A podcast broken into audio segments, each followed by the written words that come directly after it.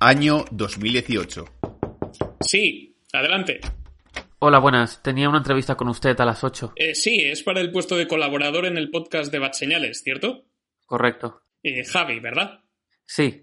¿Y ustedes? Y Manol, soy el presentador. Siéntate, por favor. Sí, gracias. He estado mirando tu currículum y no está nada mal.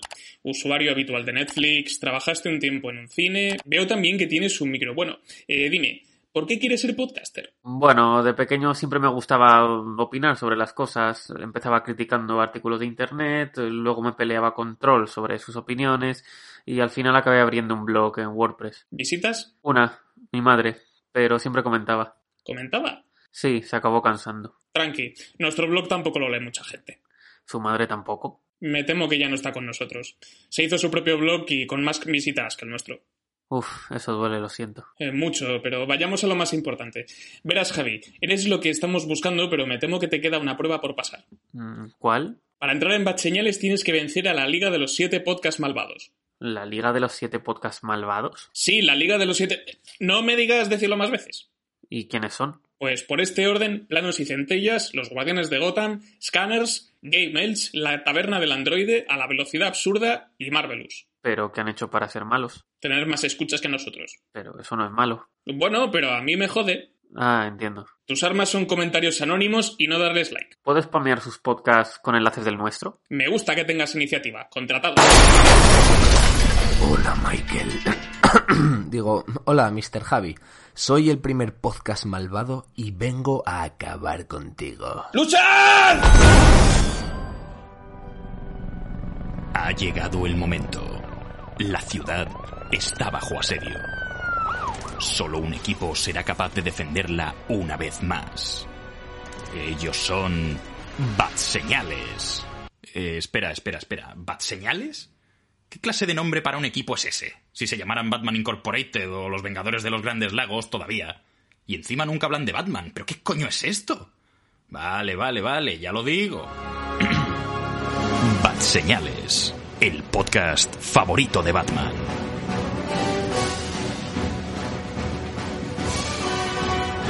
Hola, muy buenas a todos y bienvenidos a Bat Señales. Estáis escuchando el podcast favorito de Batman. Yo soy Manuel de Frutos y esta semana me he juntado con mis eh, tres exnovios malvados. Eh, en primer lugar tenemos al chico con el que salí en primaria, Sul, ¿cómo estás? ¿Qué pasa, guapo? Por otra parte tengo a mi segundo exnovio malvado, eh, Javi. Hola, tengo superpoderes porque solo como carne. Poderes cárnicos. Y en tercer lugar tenemos a mi último exnovio, el, el, el, el, el peor exnovio de todos, que es eh, Dani. ¿Cómo estás? Bienvenido. Fui tu primera experiencia lésbica.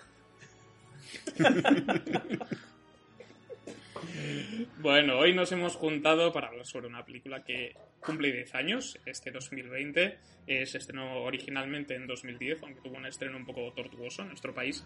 eh, de un director al que le tenemos eh, especial cariño, aunque solo hayamos eh, tratado una de sus películas en este podcast.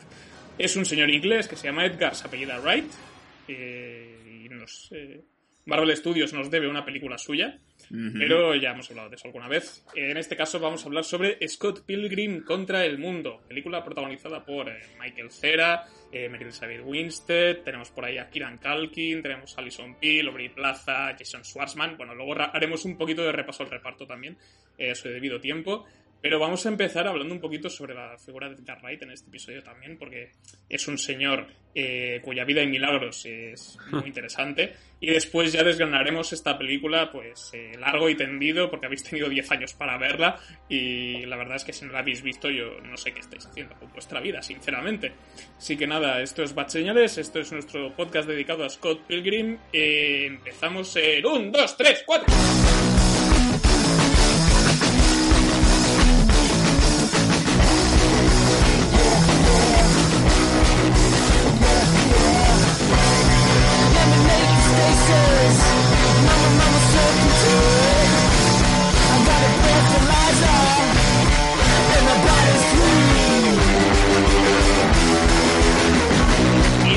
Este podcast dedicado al décimo aniversario de Scott Pilgrim contra el mundo, también, también conocido como Joder, que viejo me siento. Sí. Eh, Así que, chicos, en primer lugar hemos dicho que íbamos a hacer un breve repaso a la carrera de Edgar Wright, eh, señor director, guionista y muchas cosas más eh, británico, empezó pues, con su primera, empezó su carrera en televisión, pero nosotros lo conocemos sobre todo por la llamada trilogía del corneto, eh, cuya primera película es Shaun of the Dead o Zombies Party. Eh, ¿Vosotros sois más de Shaun of the Dead o de Zombies Party? Zombies Party.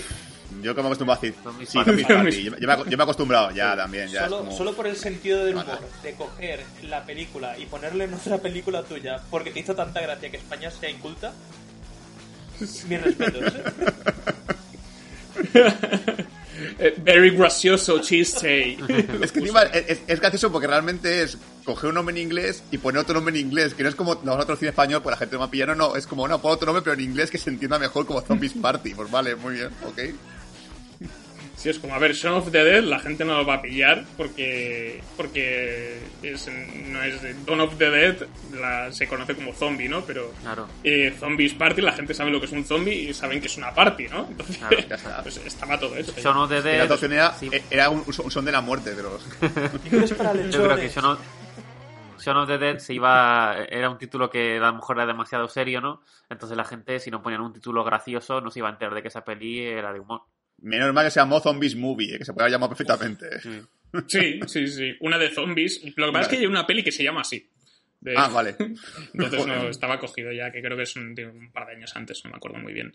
Este fue su debut cinematográfico, eh, como ya he dicho, protagonizado por eh, Simon Pegg y Nick Frost, el, el- el pelirrojo y el gordito, ¿no? el gordo y el flaco 2K, 2K, 2K04.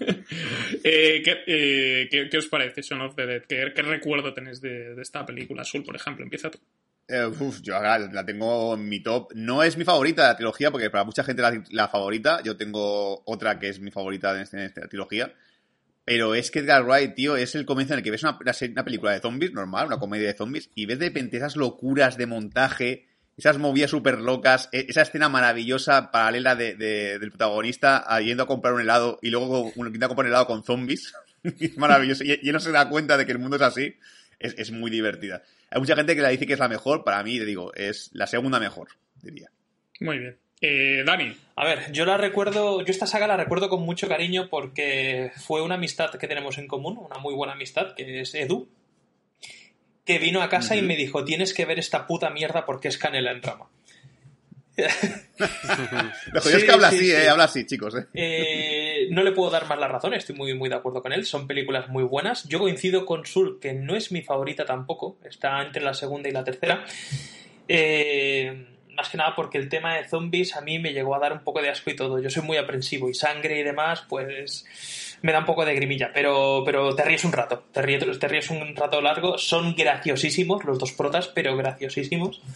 Y, recuerdo que era una época muy divertida de mi vida. Así que le, tengo, le tengo estima, le tengo, le tengo un apego especial. De hecho, es una película que procuro ver una vez cada año, cada dos años, porque me trae buenos recuerdos. Pues yo es una película, aparte de ser, me parece, creo, la única que he visto de la trilogía. La vi, la vi, oh, oh, oh. la vi una vez y recuerdo que me gustó porque recuerdo que me pareció una buena película. Pero lo único que recuerdo es la escena de, de que el amigo le manda al, al, al chino, al pakistaní, a, por un, a por un corneto y, y va en- con la bata en pantuflas, me parece, atravesando el barrio, la gente muriendo, zombies comiéndose a gente y el tío ahí, pues mira, voy a, voy a por mi helado, ¿no? Que me han mandado. Y eso me hizo mucha gracia. Y luego, pues las escenas de acción del, del bar. Me gustó la película, pero no soy un fan acérrimo de la saga, principalmente porque creo que es esta la única que he visto. Pues yo, por mi parte, eh, esto era película del 2004, como, como ya he dicho antes. Yo la vi, eh, vi el póster en el cine y dije, esto es una mierda, por el título, básicamente. Dije, Sí. yo paso de ver esto. Luego pasaron un par de años y me dijeron, no, que es muy buena, que es muy divertida, no sé qué y tal. La vi, no me recuerdo cómo, no sé si de videoclub o la piraté, yo qué cojones sé. Y el título no le hacía justicia a la película. Es una película muy divertida, muy cachonda. Ya, la- ya hemos dicho que Edgar Wright a nivel de montaje se lleva muy bien con sus, con sus montadores. Y es un tío que tiene una agilidad y una planificación acojonante. O sea, es- hay muchísima energía en esta película. Tampoco es mi favorita de la trilogía del corneto, curiosamente. Para mí es la segunda mejor. pero ya por preferencias personales, pero creo que quizá es la que está más afinada a nivel de, igual a nivel de ritmo y a nivel de, y a nivel de historia. No lo he mencionado antes, pero eh, he mencionado de pasado el trabajo en televisión de Edgar Wright, pero antes de saltar al cine hizo Spaced, una serie de dos temporadas que creo que nunca se ha emitido en España. Eh, la tenéis en YouTube, no sé si la habéis visto, yo la vi en su día. Y... Sí, yo, la vi, pero no, no, acuerdo nada de ella. O sea, me acuerdo que me recomendaste tú porque dijiste, ah, Edgar Wright, tienes que ver Spaced. La vi y no me llegó tampoco a nada. No me enamoró ni dije, guau, qué gran serie. Está bien, es entretenida, pero ya está un poco más. Sí, es, la serie funciona como campo de pruebas de Edgar Wright para después lo que aplicó después también con también con, con Simon Pegg, Nick Frost y es una serie que tiene capítulos muy divertidos, pero ya digo, en España no, nunca llegó. Entonces, eh, si saltamos en el tiempo, vamos a al año 2007 eh, con Hot Fuzz, segunda película de la trilogía del Corneto, aquí conocida como Arma Fatal. Fue la primera película de Edgar Wright que vi en el cine, si no me equivoco, y esta sí que la vi en el cine, doblada al castellano, me cabré mucho, eh, porque estas pelis mola mucho más verlas en versión original, porque además, sobre todo en Arma Fatal, te pierdes el tema de los acentos y de... porque cada uno habla con su dialecto y sus cosas, y la recuerdo muy divertida y me impresionó mucho, sobre todo a nivel de secuencias de acción, ¿no? Es una película que parodia pues las Paddy Movies, eh, claramente, y funciona súper bien en ese sentido y por eso en parte es mi favorita de la trilogía del corneto, aparte de las referencias a la llaman Body y yo no puedo ignorar eso y tampoco puedo hmm. ignorar el bigote de Timothy Dalton. O sea, me parece el mejor personaje de la película, no sé, no sé qué opinas tú, Sul, de Hot Fuzz. Es que Hot Fuzz me pasa que, bueno, esto lo que has dicho tú es muy importante para mí, ¿vale? Yo soy muy, no soy muy pejicoso con el tema de la versión original, lo soy, es verdad, pero no tanto como para decir todas en versión original. Hay películas que se pueden ver dobladas, películas que se pueden ver dobladas. Yo, tengo como una especie como de almacén mental en mi cabeza que digo, esta doblada, esta en versión original, esta doblada, y voy como seleccionando las que voy diciendo así. Y todas que son de Gal Wright, todas hay que verlas en versión original, porque creo que dirige muy bien los actores por el tema de los acentos, el tema del golpe cómico, y en castellano golpes cómicos no entran bien. No entran bien porque lo hacen tarde, eh, hace mucho, mucho juego del montaje y la palabra, entonces de repente la cambia el montaje, cambia la escena y, dice una palabra que es graciosa, entonces como, hostia, te pilla de golpe y te hace gracia. En castellano pega bien y no queda bien. Y Hot Fat, yo, la vi la última vez en castellano porque la vi con una amiga que me decía que quería ver en castellano porque no quería ver en inglés y me pareció horrible. O sea, que me pareció mala película en castellano. Dije, esto es, esto es una mierda de peli.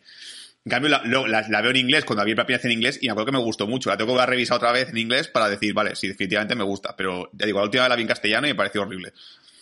¿Dani? Pues totalmente de acuerdo con Sul. Eh, yo, yo, la verdad es que lo que os he comentado de Edu fue, fue tal cual. Vino con las dos películas, vino con Hot Fuzz y vino con Zombies Party.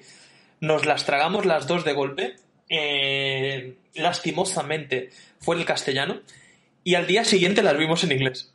Al día siguiente yo le dije, esto hay que verlo en original, porque mm, la eh, me parece más dinámica esta de Hot Fuzz que la de Zombies Party, me parece que es más entretenida, completamente de acuerdo con Imanol con que hay que verla porque te pierdes algunas partes de pronunciación, diálogo y que, es importante verlo, verlo en original. Y, convencí a Edu para verlo en original, cosa que es impensable si, si conoces a Edu, es una persona que no le gusta para nada el cine en original, pero para nada. Y, reconozco que cuando la vi por primera vez me gustó, pero con un segundo visionado me gustó más todavía. Me parece muy correcta, a diferencia de Shaun of the Dead o de Zombies Party. Me parece que tiene una estructura un poco más, un poco más interesante, porque la primera no, no deja de ser una película de zombies típica. Y esta es una historia bastante interesante. Yo creo que es una, una historia que engancharía a cualquiera yo me la describió por encima y dije, hostias, es interesante, un policía que está en la gran ciudad, que lo destinan a un pueblucho de mierda porque les dejan ridículo al resto de policías. Ya solo con eso dije, hostia, me interesa, me interesa mucho. Y ver que es una comedia, ver que esto es una comedia y, que ahí conocí a Simon Peck y me enamoré de él, pues, pues sí, pues eh, vale mucho la pena. Y para mí está entre, entre mi favorita y no, es que está ahí, es que la otra me gusta mucho también. Sí, también, es que mi la otra, había tercera que más me gusta de todas. Ah, sí, curioso. Eh, Javi, a ti no te voy a preguntar porque no la has visto, pero eh, solo quiero que me, que me, digas si la vas a ver eh, después de grabar este programa. Pues la verdad es que me, da hype, no te diré que no me dé ganas, la verdad.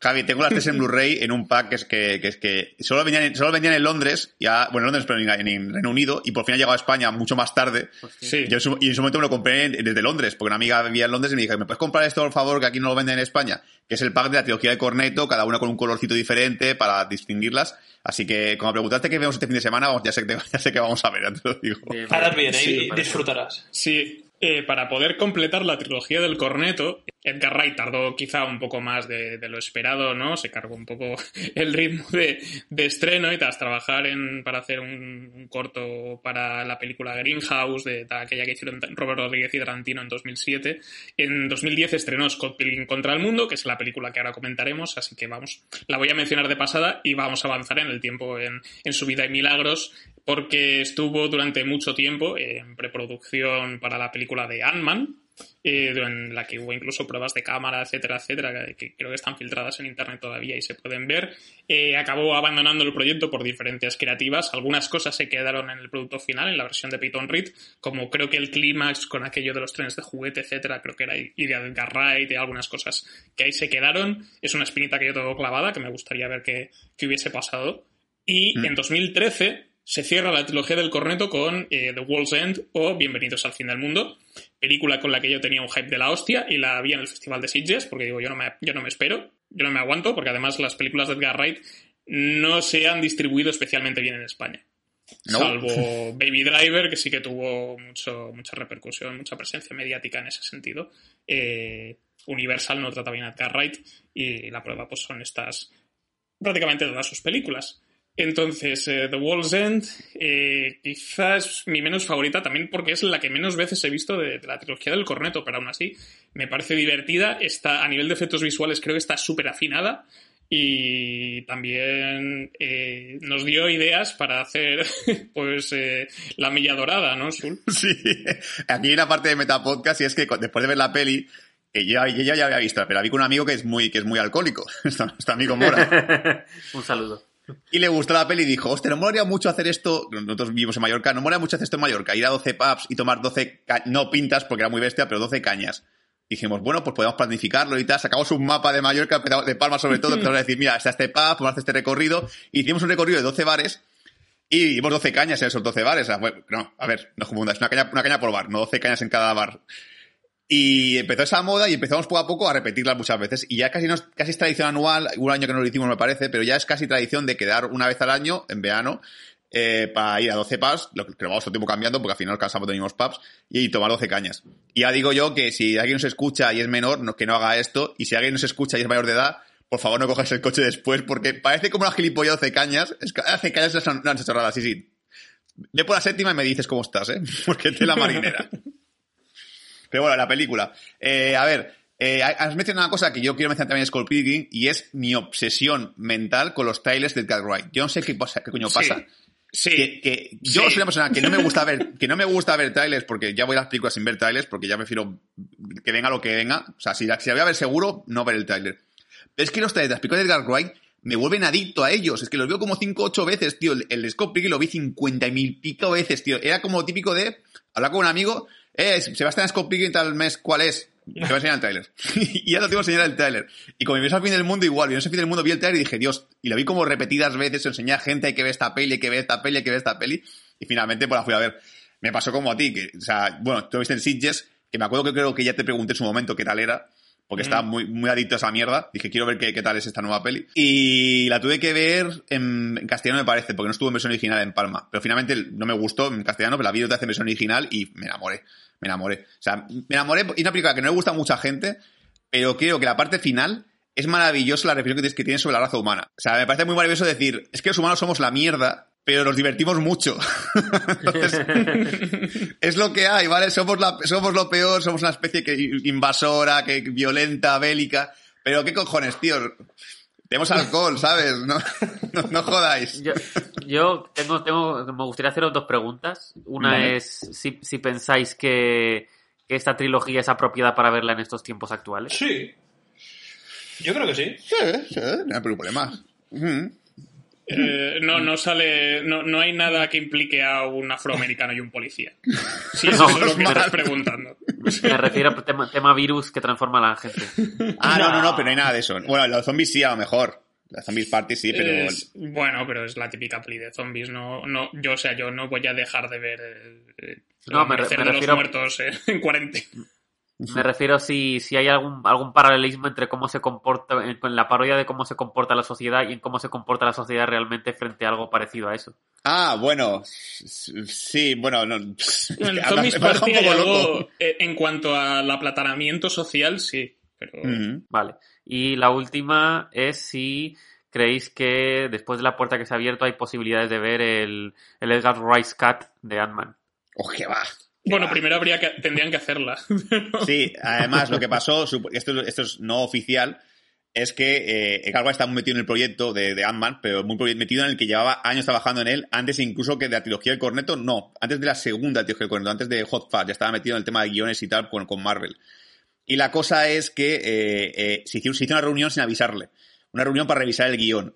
Y eso a él le pudo, porque el guion era suyo, era su bebé, y de repente que de repente van a hacer una reunión sin él, para modificar cosas, dijo, mira, me voy del proyecto porque, coño, porque esto lo he hecho yo y no quiero que venga alguien aquí a decir, ah, esto quítalo que no, no va a ser bueno, no sé qué. Y dijo, no, me voy, me piro. La espinita que nos quedará pendiente. Eh, Dani, eh, The Wall's End. Vale, me pasa como azul, tengo dualidad. Hay veces que me encanta, hay veces que creo que es mejor la de Hot Fuzz. Eh, las dos están por ahí, por ahí. Me gustan muchísimo las dos.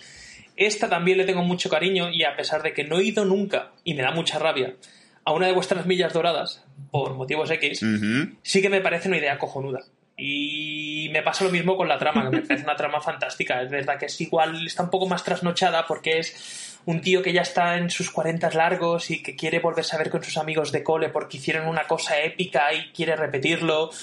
Igual sí que es la historia está un poco más trasnochada, pero el, el final te vuela la cabeza. Ver que después es la película de las vainas, eh, pues se ha quitado, se ha quitado Javi los, los- los cascos. Perdona, Javi, lo siento, lo siento. Ah, pues me, me parece. Es una. Sí, ya está, ya, ya, ya está, ya está, ya está. Ya acabo, ya puedes. Sigue, sigue, sigue. Ah, Me parece eso, me parece, Ah, no, me parece no, no. fenomenal que al final el asesino sea el policía. no, no, coña esa parte, me parece muy, muy entretenida, me parece espectacular, me parece que el reparto es, es- es- es la hostia, porque son actores que tampoco es que sean la hostia conocidos, pero tienen todo su carisma, tienen todo su, su enganche. Y, y para mí es una película que también se tendría que obligar a la gente a ver. Yo estoy de- yo llevo años pensando que más que obligar a los niños a, a leer libros en el cole, deberían de ponerles películas de culto en el, en el cole. Sí, Eso. Y yo aprendo mucho más Sí, con eso. Y ¿eh? alguna de estas, No alguna de estas se podría ver, porque es que son, las tres son muy buenas. Yo creo que las tres son muy buenas, en mayor o menor medida, y son muy entretenidas todas. Sí. Digo, yo, yo, an- yo antes de clase de ética a un niño le pondría me Pues Mover. Aprendes mucho más por ahí. Eh, eh, una pregunta, Javi. Tú de la dimensión fin del mundo no sabes de qué va ni lo que ocurre en la película, ¿no? No, no, no. No Por el sospechas título nada, puedo, no. Puedo suponer algo por el título a lo Y mejor. por lo que he soltado. Vale, pe- pe- Sabe- sabe- sabes que se van a hacer la milla dorada y poco más. y ya está. Sí. Vale, Vale, mejor, pues ya está. Eh, Este domingo, que ya te, te tengo pruebas este domingo, ya te lo digo. Y, algo de algo de vainas que ha dicho Dani, pero ya está. Nada, nada, nada. Este No, ha domingo, dicho- este, este domingo la no, vemos. Hay una, hay una vaina loca. Hay una vaina loca. Exacto. Después, tras este, tras cerrar la trilogía del Corneto, que como bien ha dicho Sul al, al principio, eh, el pack con la trilogía en Blu-ray no salió, no ha salido en España hasta hace unos meses, Ujú. por alguna razón que ignoramos. Yo tengo el pack comprado de importación desde hace pues cinco años o así, y a Sul le hicimos un trapicheo raro para, para tener el disco en castellano, una cosa muy rara. Sí. Y cuatro años después eh, hace algún trabajillo en videoclips y demás. Y estrena Baby Driver, película a la que le dedicamos un podcast ya en su día. Eh, si queréis saber más que nos pareció en su momento, pues eh, escuchadlo, que nos quedó muy majo. Eh, no es de mis favoritas de, la filmografía de Edgar Wright, pero la verdad es que es muy estimable y se saca la picha otra vez con el montaje, planificando escenas, etcétera, etcétera. Ahora, echando la mirada al futuro, el año que viene tiene previsto estrenar Last Night in Soho, creo que es película de terror, si no me equivoco. A ver qué sale de ahí, yo tengo curiosidad. Pero bueno, tiene algunas, tiene también algunas cosillas eh, pendientes de estrenarse. Esta es la que va más cercana. Eh, también hay un- un- una titulada Shadows, tiene también un documental por ahí que en principio tiene que sacar también. O sea, el tío no ha parado de trabajar. No sé si queréis eh, añadir algún detalle sobre Edgar Wright antes de pasar a la película o... yo estoy convencido de que el trailer de Last Night in Soho me lo voy a ver 50 veces. si ya el de David Driver me lo vi Sí. 50 veces también, en su momento, porque David Driver es otro trailer que es una maravilla, porque está sincronizado con la música y es maravilloso. Te seguro que de Last la Night in. Soho también. Y, os voy a- y os- a- qué pena que este podcast no sea en directo ya, porque podéis mostrar lo falsa persona que soy, porque soy falso, pero a, a más no poder, que porque tengo un póster de David Drive en mi salón y no me gusta la peli. me gusta el póster porque es muy bonito, está como pintado a mano, parece que está pintado a mano, pero para mí The Guy Ride, David Drive, no llega a su nivel. No llega, además, la he visto ya como 7 8 veces. Es una película que no me gusta, pero la he visto como 7 8 veces porque quiero que me guste. Pero la veo y no, me, y no puedo y no puedo con el protagonista, tío. Me cae mal el prota, no puedo. Me, me supera el, el- el protagonista. Y es como, Dios, ojalá me gustase esa peli porque es muy guay, pero la odio. ¡Ah! A mí me gustó mucho. Pues estoy ahí atascado, que no, no- la tengo en Blu-ray, no la tengo comprada, pero tengo el póster. Yo, yo la soy. tengo comprada, pero no la, he, no la he vuelto a ver desde que la vi en el cine. La tengo por completismo y tengo la, una edición que sacó el corte inglés con, con disco de extras y tal. Tampoco los he visto. los acabaré Bueno, mirando. Porque el- también el tema de los extras en las pelis de Edgar Wright, o sea, documentarios y tal, es un universo aparte que también vale, merece muchísimo la pena. Y, ¿Alguna cosilla más, chicos? Saltamos a Scott Pilgrim. Yes.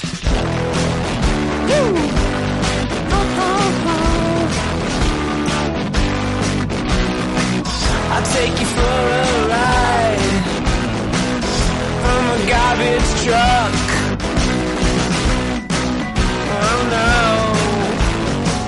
I take you to the Viajamos al año 2010, eh, como ya hemos comentado, con la película que estamos celebrando hoy. Eh, una comedia juvenil eh, muy especial, muy diferente. Adaptación de un cómic, esto también hay que comentarlo, escrito, escrito y dibujado por Brian Lee O'Malley, autor canadiense que por aquel entonces, eh, creo que fue 2008-2009, eh, que empezó a publicar esta colección que finalmente fueron seis volúmenes, eh, que se salió poco después en España, pero que era la primera obra del autor y ha seguido trabajando más adelante, pero bueno, que se nota que, que quizá le quedaban pues algunas cosas por, por perfilar y demás, pero es un cómic que es oficialmente de culto y curiosamente la producción de la película comenzó pues eh, cuando el cómic no estaba terminado. Entonces, si os da por... si habéis visto la película, no habéis leído el cómic o, o viceversa y tenéis curiosidad, pues encontraréis bastantes diferencias, sobre todo en el tramo final, que luego ya lo iremos concretando cuando lleguemos allí, en el análisis de la peli. Pero continuando con lo que son pues experiencias personales, que es lo bonito, ¿no? Eh, Sul, ¿cómo recuerdas tú Scott Pilgrim contra el mundo, año 2010? Eh, tienes 21 años. ¿Cómo puedo agradecerle al mundo haber, tenido, haber visto Scott Pilgrim con 21 años, tío? ¿Cómo le puedo agradecer al mundo que, me ha- que- que- que haber tenido esa edad para ver Scott Pilgrim, tío? Es maravilloso. O sea, creo que es... eh, no sé con quién lo hablé esto en su momento, que dije, qué, qué- qué suerte tenemos los de esta generación, que vi- vimos perdidos en su momento a la edad adolescente, vimos Scott Pilgrim con 20 años, hemos visto Juego de Tronos con una edad ya un poco más adulta. Es como unir piezas de un puzzle que dices, joder, qué bien mi trayectoria friki, tío, qué maravilla con mi edad. o sea, y Scott Pilgrim, pues lo, lo dicho, o sea, eh, con 20 años en su momento ya vi el tráiler y me enamoré. Ya con solo el tráiler que salió el logo de Universal con la musiquita de videojuego dije, quiero ver esta mierda, ¿qué es esto? Quiero ver esto, ¿qué es, qué es? ¿Qué es esta cosa? ¿Qué, qué es esta cosa de los siete exnovios y movidas? Y, y, y me enamoré del tráiler, lo vi 50 veces como he dicho antes, y de repente, o sea, veo la fecha en España, que no hay fecha de momento, esa tele en inglés, no hay fecha, no llega fecha en España, yo veo cuándo va a llegar a España esta película, cuando llega a España, de repente se estrena en Estados Unidos, no llega todavía a España, no llega, no llega, no llega, no llega, pasan un par de meses y de repente se filtra en internet. Y digo, es que no puedo esperar más. Es que, es que no hay fecha en España de momento. Y de repente veo la película eh, descargada en internet y digo, eso es una puta maravilla. Esto es una puta gloria. Y empiezo a, a- a extender la palabra Scott Pilgrim a todo el mundo. Tenéis que ver Scott Pilgrim, tenéis que ver Scott Pilgrim. Me- me la, la cojo, lo meto en un USB y voy de casa en casa en plan, vamos a ver Scott Pilgrim. Como, como un testigo de Jehová, pero bien. Es el testigo de Scott. Y la voy poco a poco enseñando a gente, la gente se va también poco a poco enamorando de esta peli, es una puta maravilla. Yo luego quiero que Dani hable su- de su experiencia, porque Dani, su, su locura es mucho mayor que la mía con Scott Pilgrim. ya veréis. Totalmente. Y, y totalmente, y de repente me conquista, y, creo que después ya, como ya de haberla visto 50, 55 veces, se, se ve en español, que es horrible, el castellano es una puta mierda, y llega a España y es como, mira, hijo mío, yo no voy a verla ya. Ya, ya la he visto 50 veces, no voy a verla ahora, ahora mismo. Y es que Universal con las películas de Wright hace siempre lo mismo, las estrena muy tarde, pero muy tarde. Y claro, si la filtra en internet y es una película que tiene tan buena pinta, yo lo siento, lo siento por la piratería porque está mal, pero es que había que verla. Y más sabiendo aún que seguramente en mi, en mi comunidad autónoma no se iba a estrenar en inglés. Dije, pues la voy a ver ya porque, porque, el trailer tiene una punta en inglés y el trailer castellano tiene una punta de mierda. Y nada, y no sé, es que va a ser, va a ser el podcast de la, de la adoración. Aquí nadie busque hate- haterismo porque no va a encontrar haterismo, va a encontrar amor en este podcast. Este es la época de los abrazos. Está, está hecho, somos los osos amorosos del podcasting hoy. Exacto. Eh, quiero corregirte una cosa. Lo del logo de Universal pixelado no sale en el tráiler. ¡Ah! ¡Y! Es Pues solo de la peli, porque yo- luego además, porque además yo recuerdo cuando vi ese momento en la peli dije ¿What? No, no me lo esperaba para nada. Eh, Javi, ¿tú cómo recuerdas? ¿Tú la viste en su momento? ¿La viste más tarde? Sí, la vi, la vi más o menos, más o menos cuando habría que verla. No, no recuerdo la fecha exacta, no sé si la vi antes de que se estrenara aquí, si la vi eh, a lo mejor después. Pero recuerdo que por aquel entonces, con mis 20 añitos, eh, yo me juntaba con, como, era muy época heavy metal, ¿no? De la vida.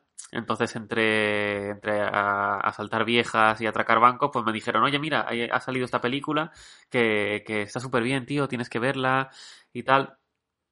Y yo creo que sin darnos cuenta, bueno, vosotros sí que os disteis cuenta, pero yo sin darme cuenta estaba, estaba ante uno de esos momentos de la vida en que de alguna manera te vas a acordar. O sea, esta película puede no gustarte, pero solo, solo por el hecho de estar viéndola, ya es un momento en tu vida que, que, va a estar marcado, marcado a fuego de alguna manera. Porque eh, para mí, eh, al contrario que vosotros, no es una de las películas favoritas de toda mi vida. Es una película que está muy bien, me ha gustado mucho. Sobre todo porque es, eh, en la época en que la vi, lo, el cometí el error que, que he cometido ya varias, bastantes veces de verla doblada, porque no recuerdo haberla visto, haberla visto en inglés más allá de esta última vez. Eh, su- supuso un soplo de aire súper fresco en, en las películas que, que- que estaba viendo yo en esa época, porque claro, eh, yo y todos mis amigos y todos vosotros y todos nosotros éramos, éramos friki, nos gustaban los videojuegos como ahora, nos gustaba mucho el cine y no había de alguna manera una película que, que nos rindiese homenaje, porque yo creo que esta película rinde homenaje a muchas cosas, entre, entre ellas a, a nosotros, quizá los propios espectadores, que nos gusta todo ese mundillo, todo ese mundillo de, de- de las consolas, de las películas, de los videojuegos. Y, y, eh, seguramente no fue la, la primera película que, que lo intentó, pero seguramente fue la primera película que lo consiguió también. Eh, no sé, eh, aunque no me, aunque no quedara maravillado con esa película, eh, recuerdo que me gustó por el simple hecho de, haber intentado y de haber conseguido hacer las cosas que hizo tan bien, eh, ese, ese acercamiento a- al mundo de los videojuegos, esa adaptación del cómic. Tan, yo no me he leído los cómics, pero al ser una buena película entiendo que lo ha adaptado bastante bien. Ya me, corregiréis vosotros. Pero, pero ¿y cómo, cómo inserta esos efectos, eh, los puntos al, al vencer, a los exes. Eh, eh, no sé, los personajes me parecen bastante carismáticos. eh, los, los gags, eh, sobre todo en inglés, me funcionan muy, muy bien. Un elenco de actores que, no, que creo que en aquella época no, no, eran, no, eran, no eran muy conocidos, o si lo eran, no eran tan top como son ahora. Creo que esa película también, copiándole la metáfora azul, fue, fue encajar muy bien piezas de un puzzle. Muy bien, pues Dani, te toca a ti, quiero que abras tu corazón y nos cuentes qué significa esta película para ti. ¿Qué significa para mí? Pues para mí fue el, inicio de, de la obsesión con, con el cine, el inicio de la obsesión con esta película. Y personalmente me marcó mucho porque para mí fue el nexo de unión con nuestro grupo de amigos. Porque yo quedaba con vosotros, yo era bastante reciente, es decir, conocía a algunos de vosotros, yo a Sul ya lo conocía un poco de antes y demás, habíamos quedado. Pero el grupo de amigos, yo recuerdo que quedábamos mucho en casa de un colega a ver, a ver películas y hacer de todo. Y no sé por qué, para mí, el inicio de todo fue ver juntos, que trajo Sul en un, en, en un USB, como os ha dicho él antes. Fuiste Ah, tú, fui fuiste tú. Lo trajo, nos secta. metimos en la habitación del colega. Éramos cinco o seis tíos de 20 años sudorosos en una habitación no muy grande. Olía, olía salón del Olía manga. salón Dani. del manga o peor, no te digo más. Y e imagínate el nivel de obsesión y lo bien que me lo pasé, que es que es, no, no me di cuenta de nada. Vi la película, la disfruté de principio a fin. Me encantó, me encantó verla en original. Creo que fue el puntazo sobre todo de la película. Y sobre todo le tengo ese cariño por eso, porque para mí fue, fue digamos, eh, el inicio de muchas cosas. Y una de ellas fue eso, fue que yo tomo conciencia de nuestra amistad como grupo a raíz de esa película. Para mí, lo que es nuestro grupo de amigos, Joder, qué lo digo en serio, eh, lo digo en serio. Sí, todo sí, sí. empezó ahí. Para mí todo empezó ahí. Ese día, viendo Scott Pilgrim, los seis juntos en la habitación, pocos recuerdos más bonitos tengo yo de, de- de- de mi adolescencia. Y es una película. Tío, sudados en Sí, un sí, sí, un cuarto. Mira que tengo cosas interesantes. Pues también es verdad que me pilló un poco con las obsesiones. El año anterior me había obsesionado mucho con el grupo de, de los Red Hot Chili Peppers porque un amigo en común también puso una canción en el coche y le obligué a escucharla como 50 veces desde que desde hasta que no llegamos a, a nuestro destino no le daba todo el tiempo a rebobinar le daba todo el tiempo a rebobinar y me pa- Hello, hello. ¿Qué, qué canción By es, si se way. puede saber? By the way de, de los Red Hot. Me, me enamoré de ese grupo ese año y al año siguiente me enamoré de esta película. Completamente de acuerdo con Sul, era la época para verla, era, eh, era nuestro momento. Me encantó de principio a fin porque me parece que la historia es espectacular, es friki a más no poder, referencias a cosas frikis por todos lados, eh, personajes, como decía Javi, que, que hoy en día son muy conocidos y en aquella no teníamos ni puta idea de quiénes eran, pero eran carismáticos y eran, eran, era, era muy entretenida. Y es una película que creo que es la única que sigo viendo todos, todos los años una o dos veces. De hecho, la, la han puesto hace poco en, en Netflix y creo que ya la he visto cuatro veces.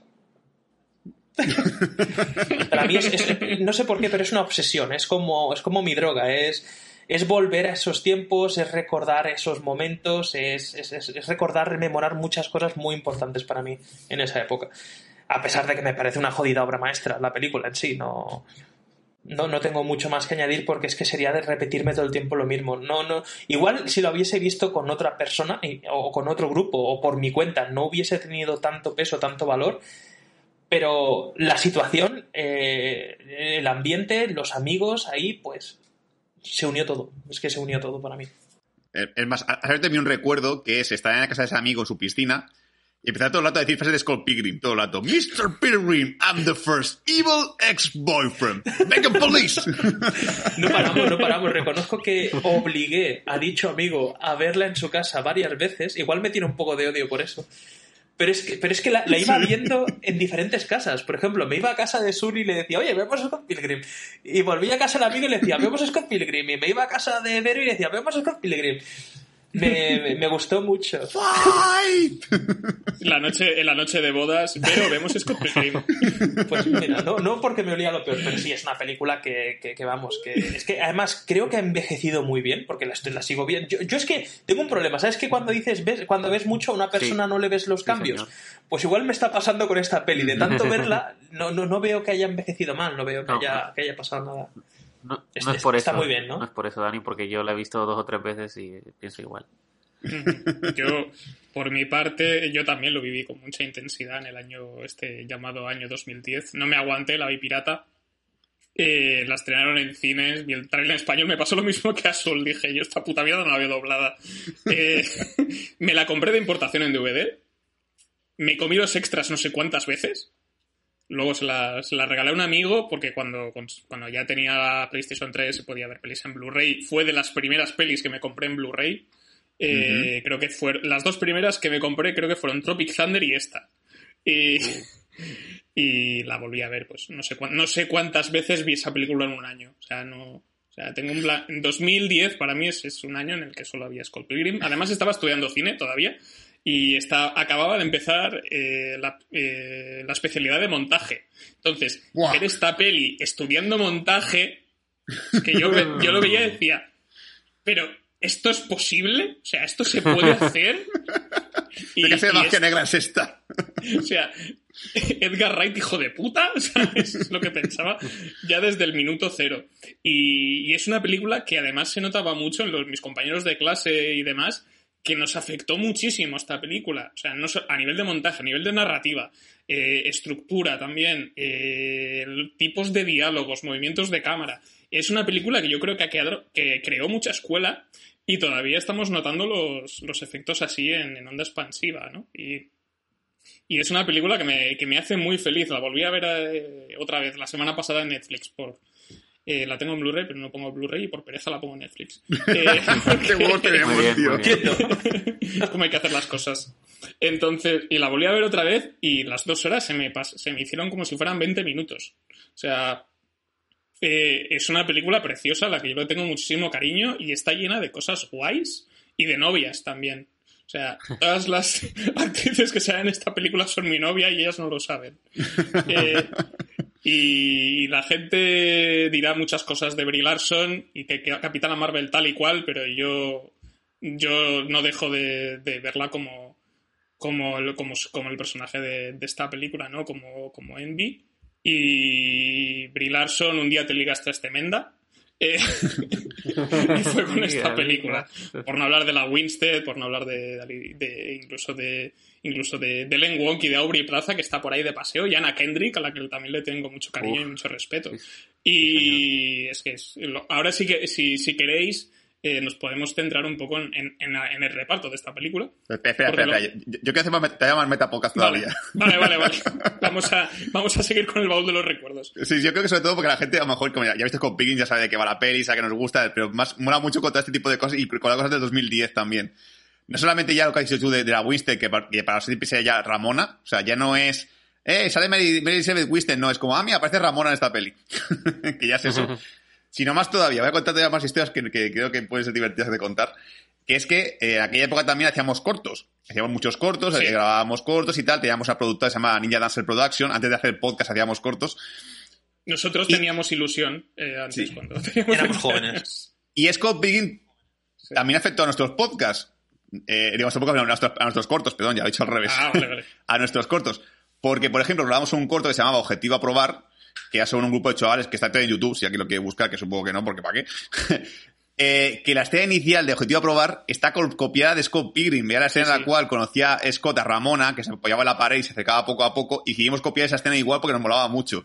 Y luego hicimos también ese, ese- ese mismo, esa misma Semana Santa, que fue Semana Santa que grabamos estos cortos, rodamos Grillos, y el tráiler de Grillos decidimos poner Invaders Must Die, porque también estaba en la película de Scott Pilgrim, la En de el. En el tráiler. Y era como en plan de Dios, cómo mola la de Invaders Must Die. Hicimos un tráiler con la música de Invaders Must Die de Prodigy. Y era como, venga, hay que hacer así. Y el puto también, por supuesto, en el coche, música de Pilgrim, todavía la tengo. O sea, ya, ya ha pasado 10 años, tengo un USB con canciones que, que, que ha ido pasando de coche en coche, los dos que he tenido. Y, y, y, no, y nunca se han borrado. O sea, Black Sheep está ahí metida, está metida la de Sex Bomb del principio, está metida, por supuesto, Invaders Must Die, aunque sea del tráiler. O sea, están todas metidas allí. Y cuando, y cuando estoy conduciendo en el coche, me suena de Black Sheep, Come on, y es como, ya mi cabeza empieza a recordar, es con en la cabeza, empieza a recordar la escena de Brie Larson ahí en el concierto con la, la raya roja de la línea de música, y es como, guau, guau, Dios, Dios, qué recuerdos. Sí.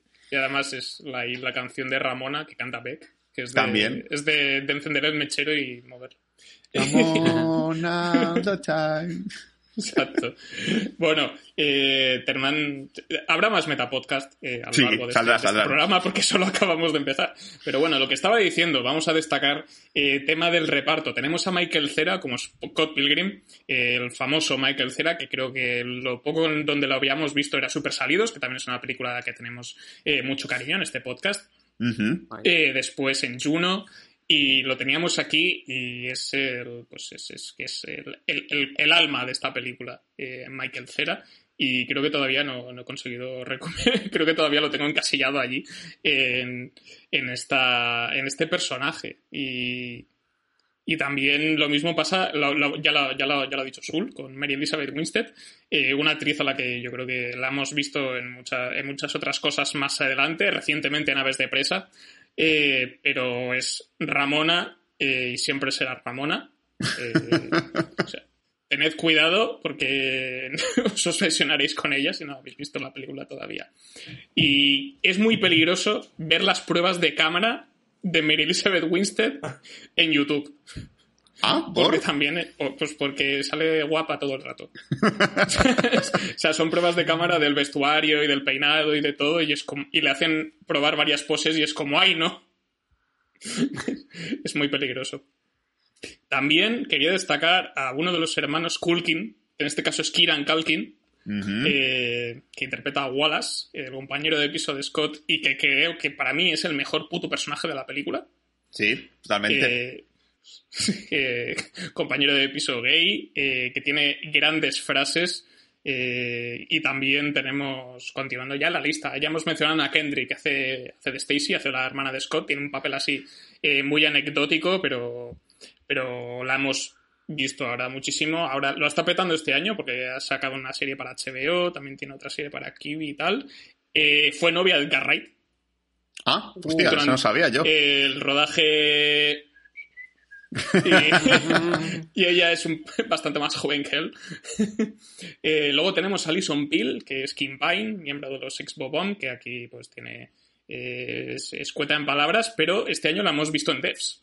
Y, y creo que en algún en, eh, también en Star Trek Picard también aparece. O sea, es, una, es la típica cara recurrente que tenemos en muchos sitios. Tenemos a la fabulosa Aubrey Plaza, que la recordamos de Parks and Recreation, y aquí hace básicamente del mismo personaje de Parks and Sí, Recreation. totalmente, la borde, sí. Eh, Jason Schwartzman, que yo lo reconozco de las películas de. Lo reconozco de, de, varia- sí, de, de Viaje de Ars, creo que salía en Viaje de Argelin y, y en otras tantas del señor este. Señor este indie, que hace cosas indies, ahora se me ha ido. Eh, señor, eh, Mr. Indy. Ja- Jaime Sí. Indy. no, sé- no sé cómo se llama, no sé qué dices. Joder, el de, el de la isla de perros. Ah, coño, Ah. vale. Em, hostia, tampoco será a mí. Anderson. Anderson, Anderson, Wes Anderson. Wes Anderson, sí, que ha trabajado mucho con Wes Anderson. Johnny Simmons, que es Young Neil, que también lo tenemos, pues es como alivio cómico. Ellen Wong, que es Knife Chow, que la hemos visto en Glow, Haciendo un personaje así muy... Buenísima esta mujer, guapísima, ¿eh? Tiene Muy una cara mona, que, muy bonita. muy buena. ¡Ay! y, y otros tantos más eh, que tenemos ya Hombre. hecho a Brie Larson, nuestra capitana. Me gustaría. Imanol, me gustaría añadir Eh, a la voz Bill Sí. Hader, el narrador de, de la peli. Hostia, es verdad, es Bill Hader. Hostia, no sabía yo eso. Hostia, me Es. No jodáis. El de in, in Toronto, Canadá. Es Bill ¿Es, Hader. es Bill Hader? Qué fuerte. Hostia, qué bien. Sí, sí. Y después, y después en- si nos fijamos en los exnovios malvados, es que también hay alguna cosa interesante, ya he mencionado a Jason Schwartzman, pero tenemos al puto Chris Evans haciendo del exnovio malvado 2, Lucas Lee. Eh, en- diría que una de las pruebas fehacientes de que eh, Chris Evans tiene un filón todavía por explotar haciendo de capullo. Sí. Ya lo vimos Mucho. en, ya lo vimos en Puñales por la espalda, lo hemos visto en esta película, la vimos en No es otra estúpida película americana años antes y no tenemos que olvidarlo y aquí está pues sobradísimo. Tenemos a Brandon Ruth como tercer exnovio malvado, eh, conocido por ser Superman en Superman Returns. Y aquí también, pues con sus poderes veganos, yo creo que nos conquistó, conquistó, conquistó a todos. Y no sé si queréis destacar a alguien más, así que que os llamase especialmente la atención. A algún actor que A digáis, ver, joder, yo es, que, este yo es que te has metido mucha caña, Imanol, y no me has dado tiempo, pero yo, por ejemplo, de... Sí, ya, ya, no os dejo hablar. Es que te has me emocionado mucho, porque yo, por ejemplo, quería mencionar de Mary, Elis- Mary Elizabeth Winstead, que yo la recordaba de una película que se estrenó cinco años antes, creo que se llamaba Sky High, una escuela de altos... Una Sky escuela... Sí. Supernovia, ahí también ahí que- estaba que- muy que novia Tengo un problema con esta mujer, ¿vale? Que es que yo creo que la vi por primera vez en esa peli y la sigo viendo igual. Es que la, la veo igual. Para mí no ha cambiado, para mí no ha envejecido, para mí está igual de potente que, en aquella. Cosa que sé que tengo un problema gordo, Sí. pero me lo estoy mirando. La tenía, estaba en Sky High y también es la hija de John. McClane. En la jungla 4 y Destino también es la protagonista de Destino Final 3. O sea, ya tenía carrera, pero sí, es lo que dices. Sí, sí, sí, pues yo me acuerdo de ella, me acuerdo que ya me dejó medio enamorado con esa de Sky High. Y tengo este problema, que, que- que me sigue gustando y la sigo viendo igual, porque me pasó también con en, en un, en un nivel en un, ay, perdón, en un nivel bastante menor con Anna Kendrick. Yo es una actriz que, que es una de mis actrices fetiche también. Pero ella sí que le he visto una evolución, sí que le he visto ah, que se ha hecho mayor. Es como, como Brie Larson. Brie Larson, yo por ejemplo, la veo en Scott Pilgrim y la veo ahora y para mí es el, el sol eh, y la luna, es decir, de la noche a la mañana. No se parece en nada una con otra, pero en cambio Anna Kendrick, sí- Anna Kendrick sí que le veo Sí. una evolución, eh, Brie Larson una evolución total y Mary Elizabeth, eh, pues no... Para mí está igual, para mí está igual de potente que, que entonces. Sí.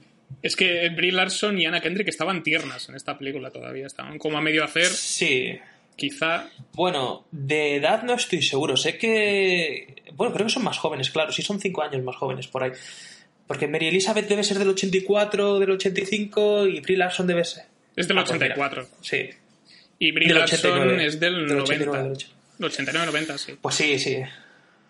Pues es curioso porque Joanna Kendrick la veo como si se hubiera metido a criogenizarse y hubiera salido para hacer, hacer dando la nota. Bueno, es que la sigo en, la sigo en No. redes. Joanna Kendrick la sigo en redes y sí que le veo eso, le veo. Ahí era muy niña en, en, en Scott Pilgrim, la ves que es jovencita, jovencita. Y la ves después, yo que sé, dando la nota 3, no te digo la 1 porque la 1 ya tiene sus años también. La ves en la 3 y sí que le veo una evolución, pero para mí, la que se ha congelado en el tiempo, que tú dices, madre mía, yo también quiero, Mary Elizabeth Winstead. Es que la veo igual, la veo igual ahora que hace 10 años que hace 15. Sí, sí, sí, sin duda. A mí me gustaría destacar el papel de, de, la- de Jason Schwartzman, de, de Gideon, porque para ser un personaje que me parece que sale bastante poco, creo que, que, que es muy potente. O sea, nos, nos, Mucha presencia. enseñan su nombre un Tiene mucha presencia. Sí, tiene, sí, sí, sí, tiene, tiene- se, se comen las escenas porque nos lo ens- enseñan su nombre un par de veces en toda la película, como para plantarnos ese misterio. Y luego como final boss, eh, que no es fácil, porque claro, viene de todo un recorrido de exes que, que están poniendo el listón casi, casi prácticamente cada vez más alto eh, el siguiente al anterior. Entonces, claro, no es fácil hacer, entre comillas, un final boss que, que, que digas, hostias, me creo que este tío sea el, el más cabrón de todos. Es que, es que es curioso, quiero, quiero matizar, quiero profundizar un poco más en lo que has dicho. Creo que es el único, a excepción de Luke Evans, de, de Luke Evans, ah, De de Chris Chris Evans. Evans, que no tiene superpoderes en la película. El resto creo que todos tienen alguna habilidad o algún poder o Mm, algo. Bueno, el- Bueno, Sí. La toxicidad. la cat- sí, a ver, eh, el Gideon, el personaje de Gideon de Schwarzman se saca una katana pixel de, de vete tú saber dónde.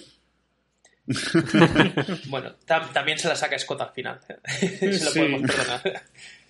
Pero, pero sí, me, me- me- pasó como a Javi, que, que yo pensé, bueno, el malo final, ¿qué nos van a vender? Porque estamos nos han presentado a seis exes bastante desarrollados, quitando igual los, los Katenagi Twins, quitando Sí, los gemelos, sí. Mm. que para mí es el que más flojeó, de todos los villanos, de todos los exes, me parecen los, los más simplones. Eh, veníamos de, de- de- de enemigos que habían sido la polla, con batallas que son espectaculares, que a día de hoy las sigo viendo y digo, madre mía, para mí mi favorita, mi favorita es la del vegano. ¿Cuál es? La es de- que todo el mundo, es que es la buenísima, mejor. Sí. Esa para mí es la mejor, tiene puntazo de principio a fin. Hombre, quizá la de contra Chris Evans también era un poco descafeinada. No la batalla en sí, sino la manera de derrotarle, ¿no? Que usa, usando, está claro que usas, en ese momento usas la inteligencia, pero no sé, Ese- en el- la manera de derrotarlo me flaqueó. es que poco. es el único al que no derrota él realmente. Es el único.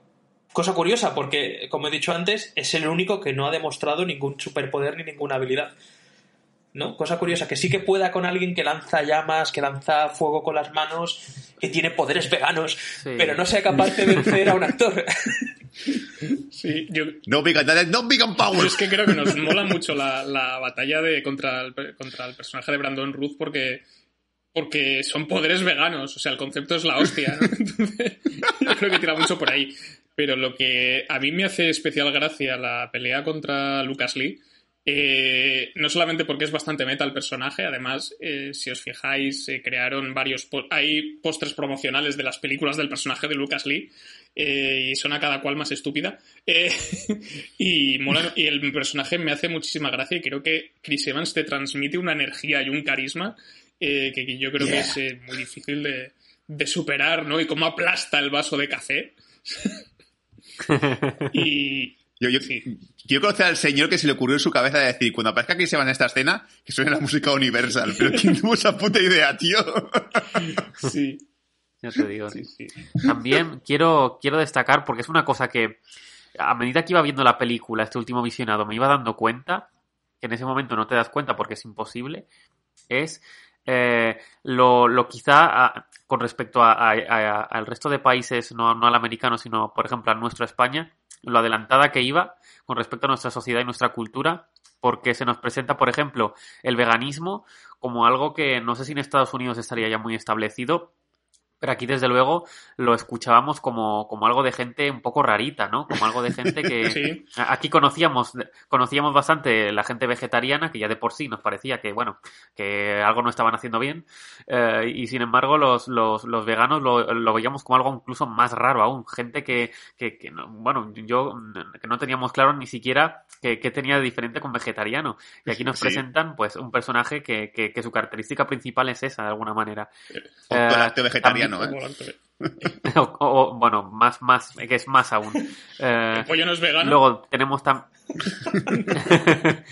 tenemos también el, el amigo gay, que yo imagino que habría otras aproximaciones al cine eh, con, con personajes gays, pero una aproximación tan abierta y en, en una película tan juvenil, tan para adolescentes, no recuerdo yo haberla visto en esa época o antes. Mm, Y, tam- y también el tema de, de Amazon. No sé si es que Claro. yo, al verla en la versión eh, doblada, no, no decían Amazon, sí que, que decían compran por internet, eBay o lo que sea, pero aquí, claro, eh, en el año 2010 creo que Amazon estaba muy lejos de ser lo que es hoy y de ser tan conocido en España como lo era hoy. Entonces creo que en ese momento esa referencia se me escapó mucho. Y por último, por supuesto, el tema del Starbucks, que la Anna Kendrick, la hermana, trabaja en un en un eh, bueno lo que me imagino que por aquel entonces yo pensaría que era un McDonald's pero que solo servían cafés qué, qué curioso Un café. Sí, son referencias que igual lo Y- perdemos, lo perdemos un poco, sí. Pero si queréis que, si queréis que os vuele la cabeza, porque a mí me pasó, porque yo investigo estas cosas, estoy así de mal, el personaje de Knives, eh, Sí. la actriz que hace de, de Knives, ah, Ellen Cho se llama, creo, Ellen, Ellen Wong. Wong, Ellen Wong, Ellen Wong tiene la misma edad que que Mary Elizabeth Winst- Winstead. Joder, Sí, esto- eso, pues, eso recuerdo que lo vi y flipé, porque es verdad que, o sea, la- su personaje tiene 17 años en la siete. película. 17, sí. Ujú, 17. Y, y es que te lo crees. Es que te lo crees, pero lo que me llamó la atención es que el personaje, Knives, el personaje de Knives en la película se pasa toda la peli llamándola vieja gorda. y, y son de la misma, son de la misma edad. Y tú, y tú te lo creías, porque tú te podías creer que realmente había esa diferencia de edad, pero. Pero hostias, me, me- me informé y me voló la cabeza, porque no, no, no lo hubiese dicho, no lo hubiese dicho en la vida. Sí, sí. claro me imagino que, que jugarían con el vestuario también de las dos para provocar eso aún más Sí. Sí. Eh, oye, qué bien, qué bien me ha venido este podcast, la verdad, porque cuando Manuel dijo, vamos a hacer un podcast de Pilgrim, dije, guau, ahora puedo meterlo por fin, por fin puedo meterlo, porque estaba deseando meterlo en un podcast lo que, iba, a- lo que voy a decir ahora, y no podía porque no cabía en ningún sitio. Digo, no puedo mencionarlo porque no, no se puede. Y es, hablando de Kieran Culkin, de que nuestro querido hermano de Macaulay Culkin, Kira Culkin, es que no sé cómo decirlo, de Kieran, Kieran, que para mí también es el mejor personaje de la película. Eh, yo este año descubrí una serie maravillosa, maravillosa serie que me tiene enamoradísimo, que no la puedo meter ni siquiera en el top de lo mejor y lo peor porque la última temporada se estrenó en el 2019, falta una tercera que se estrenará en 2020 supuestamente, y es Succession, que está en HBO, una serie que me tiene conquistado lo bestia. Yo, diré a turra por Succession en los grupos que tenemos de cine, en plan de tienes que ver Succession, Succession me encanta, me mola un montón. Y Manuel le di una turra de cojones con Succession, en plan de Dios, esta serie me encanta, es una puta, una puta locura.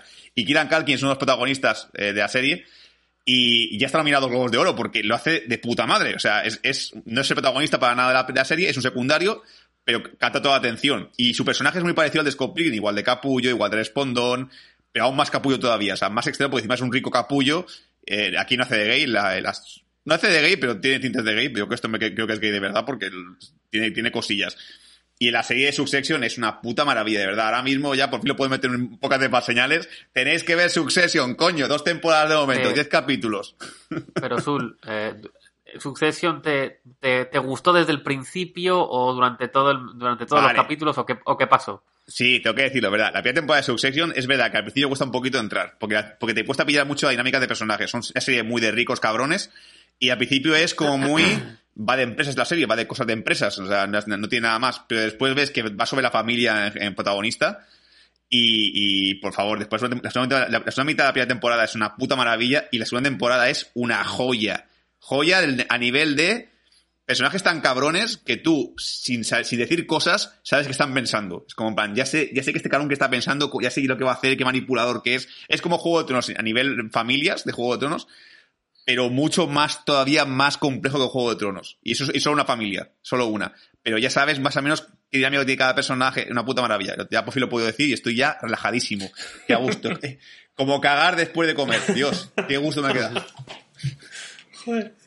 A gustísimo, ¿verdad? Por, por mí puedo acabar esto ya. Puedes cerrar el podcast si queréis. Y hay un, hay un personaje que quería destacar, que no lo he comentado, que es Mark Webber interpretando a Stephen Stills, que es el, el líder del grupo de Sex Bomb, que aquí no lo hemos podido ver, no se ha prodigado mucho, por desgracia. Para mí es un personaje que me hace especial gracia, porque es el que intenta llevar el grupo para adelante y tiene algunos momentos eh, especialmente divertidos. Es un puto paranoico y un intenso. Eh, sobre todo cuando le ofrecen un bolo, eh, it's aquí, it's aquí, it's aquí, it's aquí. Y, y también cuando le pide que por favor for the band, for the band. Y, y hay una. Y también un momento en el que están los. ¿Cómo se llama? The Crash and the Boys. En la primera concierto que tienen ellos y tal, y los ven cantando y suena esa canción de Crash and the Boys y Stephen eh, peta y se pone muy tenso y empieza a gritar como un loco y lo subtitulan y nadie les hace ni puto caso. Me parece un personaje que es especialmente divertido. Y no sé si queréis destacar a alguien que nos hayamos dejado en el tintero que, que queráis decir este es el puto amo. O la puta ama también. No, pues, a- a- antes de que me solo es una cosita que ha dicho Manol. Eh, la- el momento de, de, de Boys, de clase, ¿cómo se llama? Los- Boys. los- el- sí, es el momento en el cual, pues, hay que ir a Calkin les grita, sois la hostia, sé qué, y dice, esta canción va dedicada a ti, ese capullo de arriba. Pues la canción que se escucha no es esa. O sea, hay una, hay una está eliminada, en la que sí de verdad canta una canción dedicada a él. Ah. En plan, eres un capullo y te odio. Y termina la canción, dura un segundo. Y luego canta la última, que es la que suena en la, en la película. Por eso falta una canción en medio, falta la canción que le, que le dedican al tío de arriba. Yo recuerdo, Bien. recuerdo esa escena porque para mí el primer, el primer villano, el primer ex, eh, igual es el menos interesante, pero digamos que es el que te pone, te pone, digamos... es el que mejor prepara- entra. El que mejor entra que porque te prepara, ya te, ya te está preparando para lo que viene. Y, y Sí. cuando cantan la canción, que es la de la que dice Sul, que es I'm so sad, que solo dicen eso, dicen I'm so sad. Y punto. Que le aplaude, que además ya se mete con ellos porque se mete con ellos al principio porque hay una chica batería. Y claro, el grupo se llama Clash and the Boys. Y dice, ¿esa chica es un chico también? Dice sí. Dice, sí, sí, sí. Sí, y le dedican, la segunda canción que le dedican es eh, con un título larguísimo, algo en plan, te odiamos profundamente y esperamos que mueras. Esa es la canción que falta, esa, Esa. es. Sí. Brutal. Con la escena gay, la escena gay, chapo. Es que además tiene un momento divertidísimo porque el personaje de Anna Kendrick de Stacy viene con su novio que, y, lo, pre- y lo presenta y tal y Wallace le, le inte- le está tirando la caña todo el rato de- y al final se acaban liando. Dice, Wallace, otra vez. ¿A cuántas veces Wallace le ha quitado el novio a Anna Kendrick? Hay otra cosa que tampoco entiendo de la película, No, tío. Wallace, que eso- Wallace es el novio. Sí. creo. No, Wallace Wells es, ¿Cuál es el eh, novio? es Kieran Culkin. Ah, sí, Wallace es verdad. Wallace, Wallace es, el, es, es Kira, Kira- ¿De Wallace? ¿A quién? ¿A quién? Cosas de esta película que, que son tan locas que las ves, las puedes saber y dices, ¿por qué? O sea, ¿cuál es el motivo de esto? ¿Por qué de repente es una música de Seinfeld? ¿Por qué de Sí, repente vienes ¿por qué de con es y es una música... Sí, es una música de Seinfeld con risas, con ¡Woo! ¿Pero por qué? O sea, no tiene ningún motivo, pero es graciosísimo, me encanta. No, es que hay- además hay varios momentos en, en todas las escenas en las que yo digo, qué hijo de puta. O sea, hablando de Edgar Wright, ya na- nada más empezar con... O sea, cómo rompe con... O sea, cuando te van metiendo los cartelitos de, cómo se llama cada personaje, qué edad tiene y algún detalle de su personalidad, que esto también sale en el cómic. Esto sale exactamente igual. Eh, también cuando se te enseñan el piso en el que vive Scott con Wallace, que te va señalando cosillas. Eso también sale en el cómic igual. Eh, y en el momento en el que Scott se enamora de, de Ramona y está como empanado, eh, que todo la, la vida va pasando y él no se da cuenta, y hay un momento en el que Stephen le, le llama la atención, aparece en plano y dice ¡Scott! Y Scott se, se sobresalta, se gira y está en otro sitio. Y yo pensaba, qué hijo de puta, tío. Me ha hecho una elipsis sin darme cuenta. Y luego también de, sí, que tenemos un concierto que tenemos que ir a no sé dónde. ¿Qué? ¿A dónde tenemos que ir? Que ya te lo he dicho. Y ya están en la calle. O sea, todo, ese, todo ese, ese tramo para mí es, la, es, es una puta bendición. Y, y otras tantos. ¿eh? El, el primer, el primer exnovio malvado cuando aparece, yo creo que eh, me gusta mucho porque te rompe. Te pilla, a mí me pilla por sorpresa, creo que todas las veces que veo la película. O sea, de repente ves un señor volando que dice ¡Mr. Pilgrim! Joder. y la pelea I'm the first evil Sí, ex-boyfriend. Y la primera pelea está súper bien coreografiada. Eh, o sea, diría que hay dobles, pero es que yo no los veo. O sea, no- todas las veces que la veo no, no me doy cuenta. Es un número musical también. O sea, también luego es una peli de Bollywood eh, donde riman. Eso ni siquiera rima, le revienta con un platillo de disco. Es, es, es, es una puta maravilla. ¿Qué, eh, qué, qué escena creéis para vosotros que es la. ¿Cuál es vuestra favorita? Lo voy a decir. Yo, así, yo tengo una, para mí es indiscutible. Igual para el resto del mundo no, pero yo la veo y me descojono. Ahora, hace 10 años, siempre que la veo me descojono, que es cuando Scott rompe con Knives y Knives se presenta en casa de Wallace y pregunta por él. Se ve claramente a Scott de fondo de pantalla, desaparece corriendo. Dice, ¿sabes qué? Y se ve como él salta y atraviesa la ventana y dice, acaba de salir. me encanta. Para mí esa escena es lo puto mejor de la película. Sul, Hostia, es que es muy complicado. Es que me gusta casi. No, no vale decir desde que empieza hasta Ya, ya, ya, ya. Es que es, es que muy complicado decir algo que me guste mucho de la peli. Uf, una escena concreta. Joder, tío. Creo que, vea, por decir escena tonta, porque realmente no es mi favorita, pero por decir una tonta que, que, que- que como a, Javi, a también le pasa que, vez que la veo me hace gracia, es cuando, cuando aparece la policía vegana, le quita los poderes Es que es la. y, Toma, came- cameo, de, cameo de Thomas Sí. Jane. y se van de fondo y la chocan. ¡Yeah! ¡Lo hemos conseguido! Gran frase. Javi. A ver, yo con solo dos visionados es difícil hacerme, hacer, crearme una, una escena favorita, pero cualquiera de las que sale Gideon, sobre todo las, las del final, me parece, me parecen todas bastante buenas. Yo creo. eh, hay un. Más que una escena, es, un momento en el que siempre me hace gracia, pero todo el rato no me falla nunca, que es cuando están en la fiesta, cuando eh, Scott le entra a Ramona por primera vez con este plano lateral que se va pues deslizándose. Antes, eh, Scott se encuentra con, con un personaje que no he mencionado, porque bueno, es, es un secundario que está, pues parece un par de frases, que es Como, o Kumo, no sé cómo se dice, que es eh, Nelson Franklin, que, que lo hemos visto de refilón por algún sitio, eh, que tú conoces a todo el mundo y tal, estoy buscando una chica americana, eh, no sé, que es, eh, tiene este aspecto, le enseña un dibujo que es un garabato con un óvalo y un par de rulos y dice, sí, esa es Ramona Flowers. Me descojono siempre. Hay camisetas con ese dibujo y quiero esa camiseta. Es- ese tío tira las, las frases más idiotas que, que- que- o sea, es el tí- el típico crítico de cine que te cae mal, tío. Es en plan, mira, la primera- la- su primer disco es mejor que su primer disco. Pero hay, hay un guiño sobre este tío que es que cuando Scott muere y revive el mismo momento, dice una frase distinta, porque la primera vez que pasa dice eso, dice su primer disco era mejor que el primer disco, pero cuando vuelve a pasar dice algo como películas de Kurosawa o algo No, no, el no, dice, no, el, el- el- No, dice, eh, la película No, es mejor el que el libro es mejor que la película. El libro es mejor que la película, es Sí, verdad. es verdad, Le es cambian verdad. la frase cuando es la misma, en teoría tiene que ser todo igual. Es verdad que cada vez que aparecía ese personaje es delirante, pero no me acordaba lo que decía Imanol y es verdad que también me río cada vez que lo veo. Que saca el garabato y no, no se parece en nada, es un puto garabato. Yo tengo que mencionar que, que- que me ha pasado ahora, con, ya con 30 años, de haberla visto de muchas veces la película, que pilla una- nuevas lecturas de la peli que no había pillado en su momento, tío. O sea, es una metáfora sobre las relaciones tóxicas que es maravillosa. O sea, Sí. en el momento en el cual... Sí, sí, Sí, o sea, yo es que yo no- en su momento, por típico, me, me quedaba impactado por la escena de acción y no me fijaba en ese tipo de detalles. Pero, por ejemplo, la seguridad, la seguridad de, de Scott Pilgrim. La seguridad que hace que para él Ramona sea como, como algo eh, inalcanzable y cuando lo alcanza es algo que se arrastra hacia él. O sea, e- ella, ella, en el momento, hay una metáfora muy bonita que, es, que me encantó, que la pillé por fin, que es la metáfora de la puerta. La primera escena en la cual eh, Ramona y, Scott atraviesan una puerta, es Ramona la que arrastra a Scott hacia la puerta. O sea, es él que la sigue porque él está enamorado de ella y realmente él no, ti- no tiene autoestima, realmente es lo que ella quiera, se hará. Punto.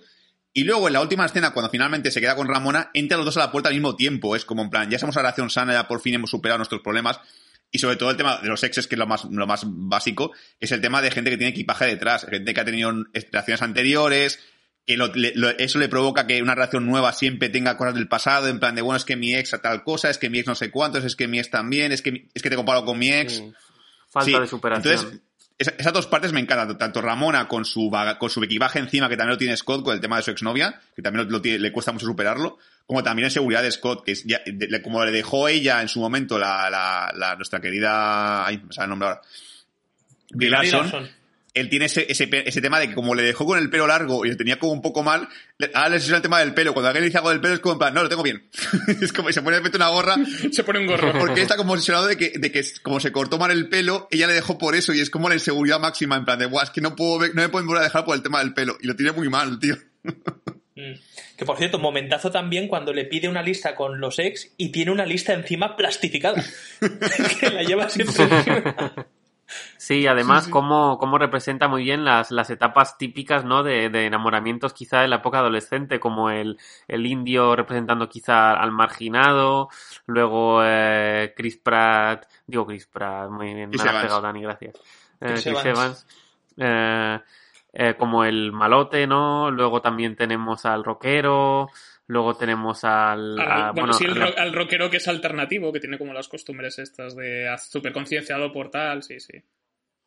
Luego una época de descubrir tu sexualidad, ¿no? Eh, el- el- el- haciéndose lesbiana, eh, el- bueno, lo de los hermanos, eso, bueno, eso es eso probar, eso es descubrir muchas cosas ya. ¿eh? Eso es vicio.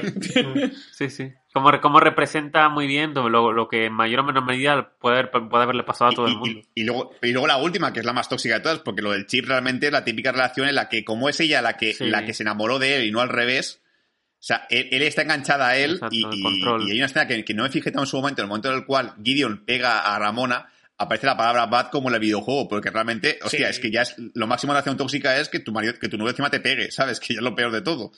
Brutal, brutal. que hablando de lo que está, de lo que, lo que está, vuelvo al trapo de lo que está diciendo Sul. Una reflexión final es el nega Scott, que es que eh, su villano final es el mismo y acaba siendo amigo de, de- de su propia zona mala. Dice que tiene- tenemos muchas, en muchas cosas en común. Por cierto, las tres eliminadas, eh, hay muchas de Negascott, porque Negascott no aparecía solamente al final. Había muchos momentos en los cuales, cuando él estaba, cuando Sí, es Scott verdad. estaba mal por, por algo que pasaba con Ramona, él lo veía reflejado en los cristales, veía de repente a Negascott que le miraba fijamente. Entonces, la, la metáfora realmente es mucho más extendida de lo que aparece en la película, para que la película supongo que dijeron que, que era más gracioso que aparezca al final como sorpresa y verás que queda mejor así. Sí, como guiño. Es que sí. podía haber sido una, un recurso, una herramienta recurrente y no la, no, ni- a lo mejor no la han aprovechado bien, pero yo creo que hubiera casado. Profundizabas demasiado, creo yo, como dice Sul. Te ibas ya a un terreno más peligroso. Mm, Es un, eh, buscaban un estilo un poco diferente. Sí, yo creo que son muchos Sí. conceptos ya que hay en la película y esto ya igual hubiese enf- em- enfangado todo un poco. También en cuanto a cambios, que esto es algo que ahora que está comentando Sul ahora, el final de la, la película tiene un final alternativo en el que Scott se queda con Knives. Que la Oh, verdad es que no, estaba no me gusta. totalmente editado, todos los efectos de digitales están hechos, o sea, estaban, yo creo que no se decidieron hasta el último momento y es una curiosidad muy interesante si tenéis la película en, bueno, lo podéis encontrar en YouTube seguro.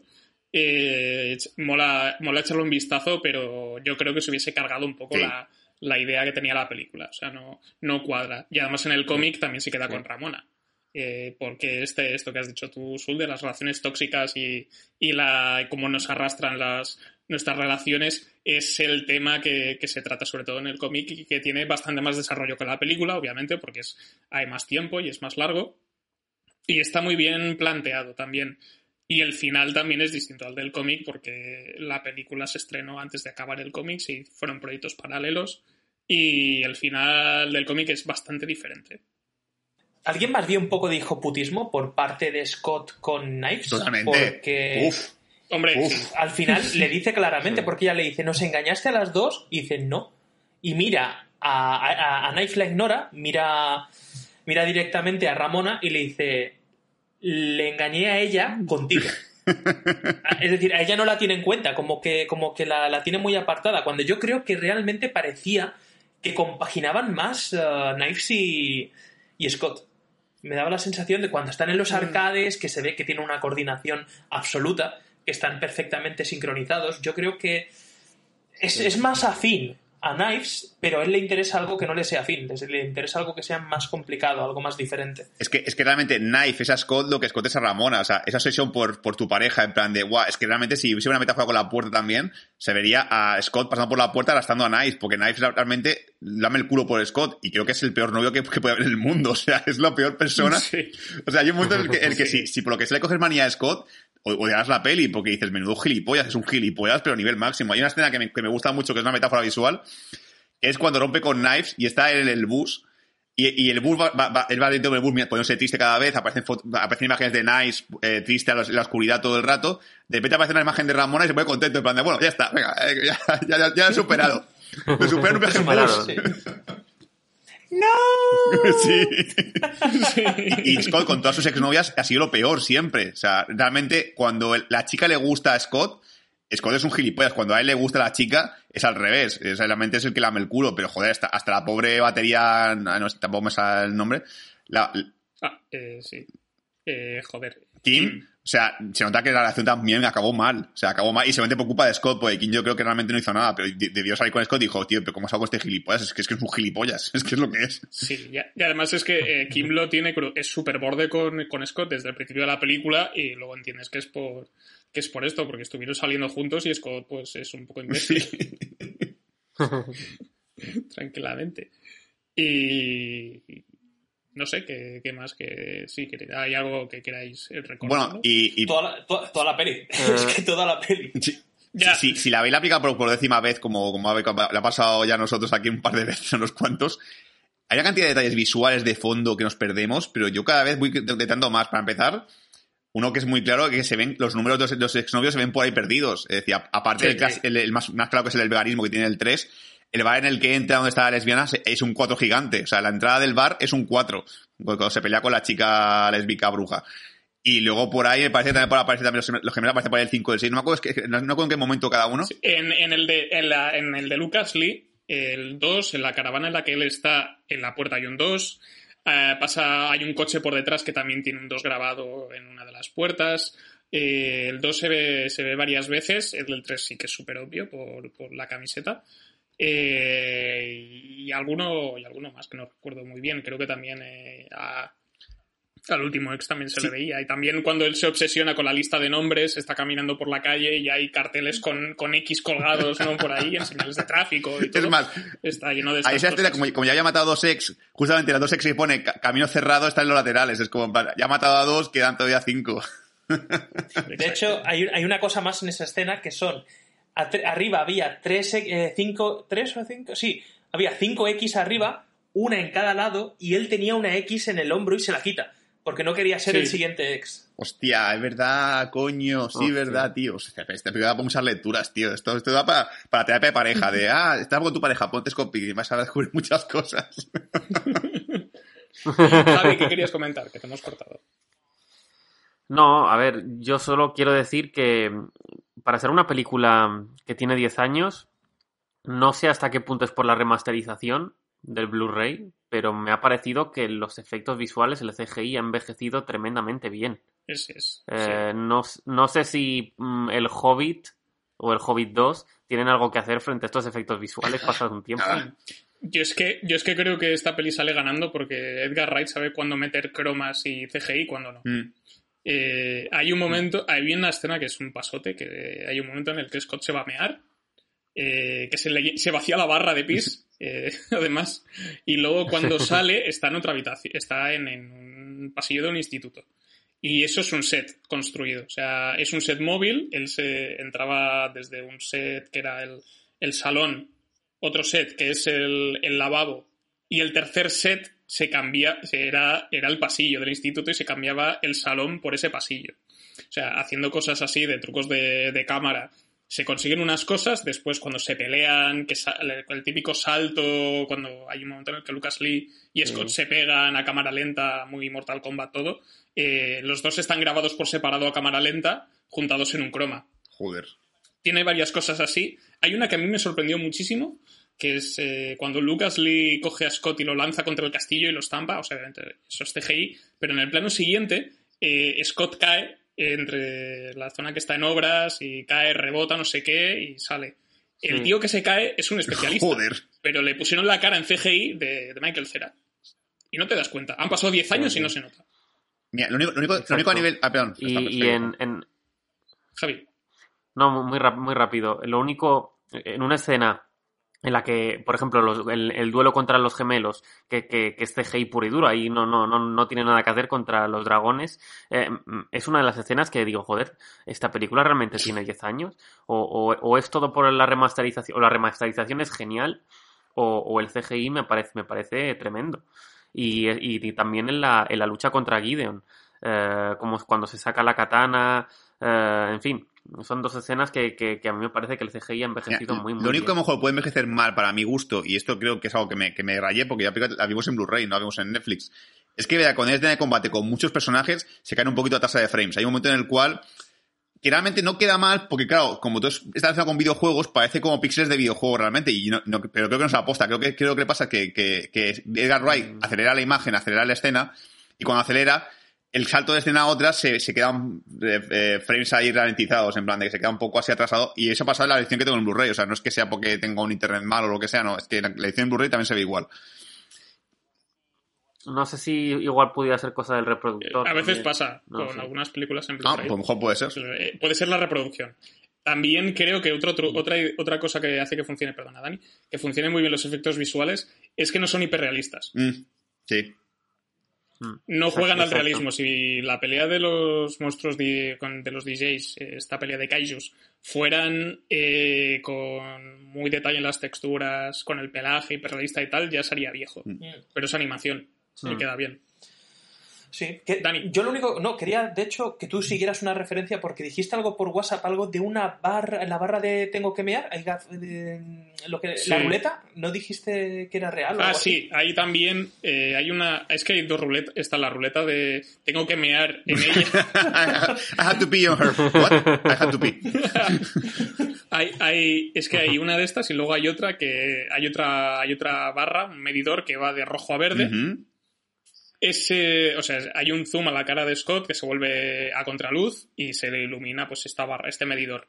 El medidor está rodado de verdad y está insertado con una máscara en la cabeza Qué de Scott. locura. O sea, cosas por todas partes muy locas. Eh, si tenéis el Blu-ray o el DVD a mano, miraos los extras de Scott Pilgrim porque es una pasada. Y Eh, también a nivel de referencias, eh, solo ha mencionado la intro de Universal pixelada en 8 bits. También Detallazo. suena la música de Zelda en varios momentos. Eh, Michael eh, Scott dice: Mirad, he aprendido a tocar la música de combate de Final Fantasy 2. Estas referencias a. Tengo una teoría Sí, Yo tengo una teoría sobre eso y es que cada vez que una introducción de una película tiene detalles como el de Universal, la película tiene una calidad Ah. buena. Como por ejemplo la intro, la intro de Dando la Nota 2 o la intro de Super Agente Cuidado, eh. Cuidado, eh, porque eso es peligroso. Esa afirmación es peligrosa, eh. Que hay cosas que. eh, sí, es muy, es muy, os- es muy porque en osado la película de los Simpsons aparecía Ralph en, el, en la círculo de la Fox y esa película yo no la salvo, eh. Bueno, pues esa no, pero... Ah, una cosa quiero decir, ah, al igual que he dicho que las actrices han envejecido muy bien o, o el paso del tiempo les ha ido muy bien, Michael Cera, envejecido mal, a ver. Michael Cera, tengo un problema con él, que es que para mí, yo lo recuerdo con, con películas como Scott Pilgrim y Super Salidos, y para mí es de joven, es un joven entrañable, un joven guay, un joven que cualquiera querría ser, y lo veo ahora y digo, ¿se le ha complicado la cara o soy yo? Porque le- le vi en una película que era de apuestas, que... Eh, sí, en, Mo- en Molly's Game. Molly's Game, y le vi y dije, es que es raro, porque sigue teniendo esa cara como de crío, pero siendo adulto. Y es, es algo muy chungo, tío. Tener cara de crío, pero, pero, pero tener 30 años. Sí. Ah, En la, en la Development, en la O serie sea, Resident sí. Development ah, hace un personaje muy gracioso porque él hace de abogado. Y, abogado con bigotillo. Y es bigotillo de este típico adolescente. El típico bigotillo que te Puber. Sí. Y se lo dice, en plan, pero tú, pero tú eres un adulto. Sí, sí, soy un adulto, pero ese bigotillo, tío, así como fuese un adulto. Y el tío, en lugar de tomar alcohol, toma leche todo el rato. Y es como, pero ¿cómo fuese un adulto, joder?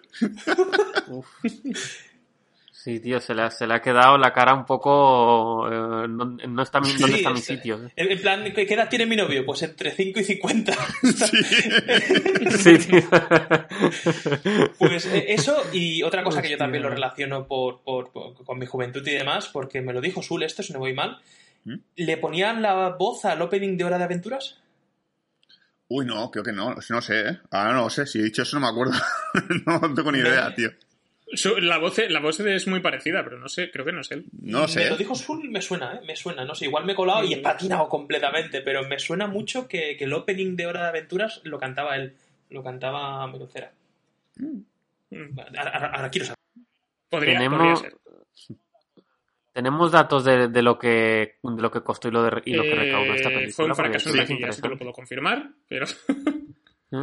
te, te lo miro ahora. Creo que costó unos 70 millones de dólares, puede ser. Porque en base a lo que hemos visto, no sé si, si un set, si, si, si hacer las escenas en un set y, y ahorrarse en CGI es más caro o es más barato o al revés, pero tuvo que Eh, ser. el presupuesto oficial tuvo son que- 60 millones, que dentro de lo que ves en la peli sí.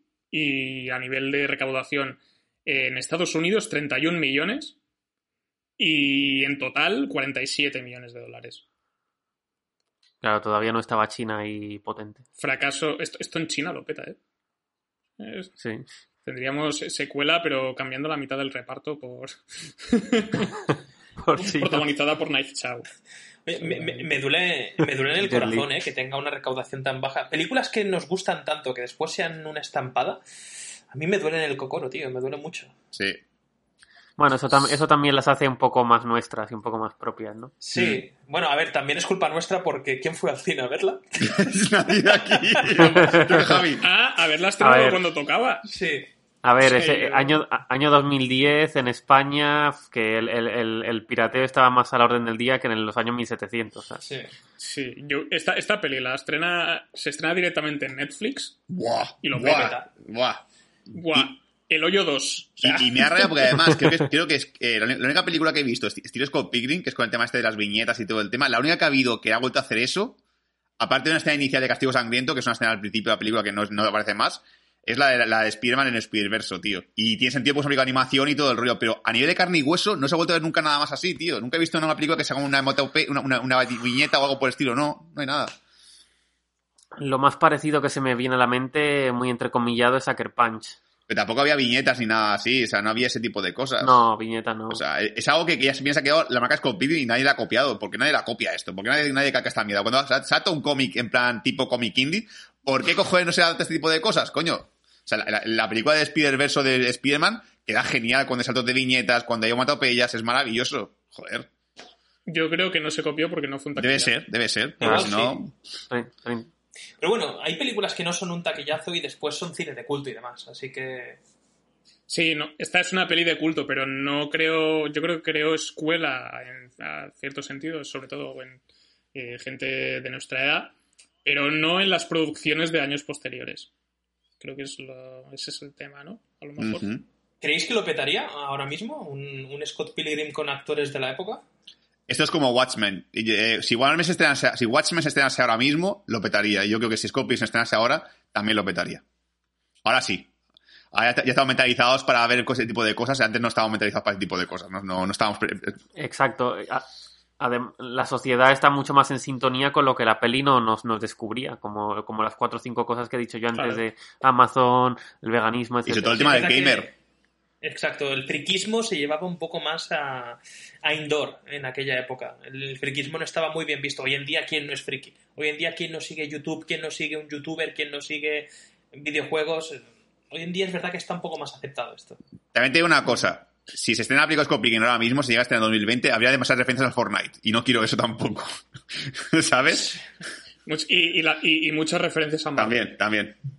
Ojo, eh, Sí. cuidado. Tamp- Tampoco quiero eso yo, eh. No quiero más baile de Fortnite. Es que por eso os lo preguntaba, porque yo creo que sí, que igual, igual sería una buena película para esta nueva generación de hoy en día, pero para gente de nuestra edad que nos encantó Scott Pilgrim diríamos, uff, no lo acabo de pillar, o qué cosa más rara, o "Mm, esa referencia no me gusta. porque, se- porque seguramente no seríamos todo el público objetivo que fuimos en su Exacto. época. O sea, el target, el target de la película. Algún día le pondré a mi, a mi sobrino Scott Pilgrim, a ver qué opina, tío. Tengo curiosidad por saber un chaval que no se ha criado con Scott Pilgrim, qué opina de una película así. ¿Sabes? Que A ver qué, qué- qué le A parece. mejor, a mejor le parece anticuado. no a pillará, no pillar, es que le pasará lo mismo que nos pasaría a nosotros, que no pillará algunas cosas. Habrá soniditos de la Game Boy o de Zelda o de que no acabará de pillar y no le harán gracia. O habrá muchas referencias que tú dirás, hostia, yo aquí me partía la caja y no, no lo entenderá. Yo creo que por ahí irán los tiros. Sí. ¿Por, por qué, porque tiene una barra para mear, tío? Porque no, porque, porque no baila el swing swing de, Fortnite, ¿por qué no lo hace?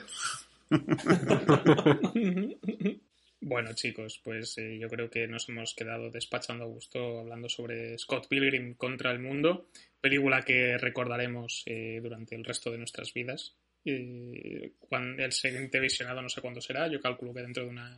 Mañana la veremos. Sí. Unas 24 horas. Eh, queda como recado para Javi que, que se vea Hot Fuzz y The World's Sí, End. lo haré. lo haré. Ahora. Tenemos, tenemos, tenemos examen y la semana que viene. Bueno, esto ha sido todo en Bad Señales. Gracias por acompañarnos eh, después de este salto de tónica habitual en el que hablamos, es la primera vez en el que hablamos de una película que tiene más de un año.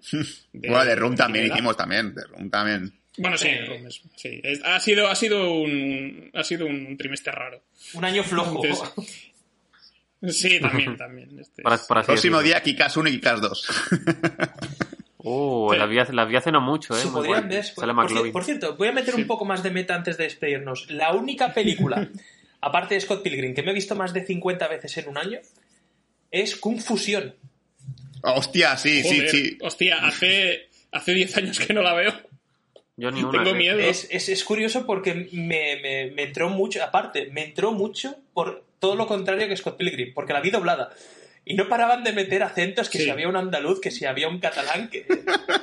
Hola, chocolate. Yo voy un ¡Oye, desocupado. chocolate!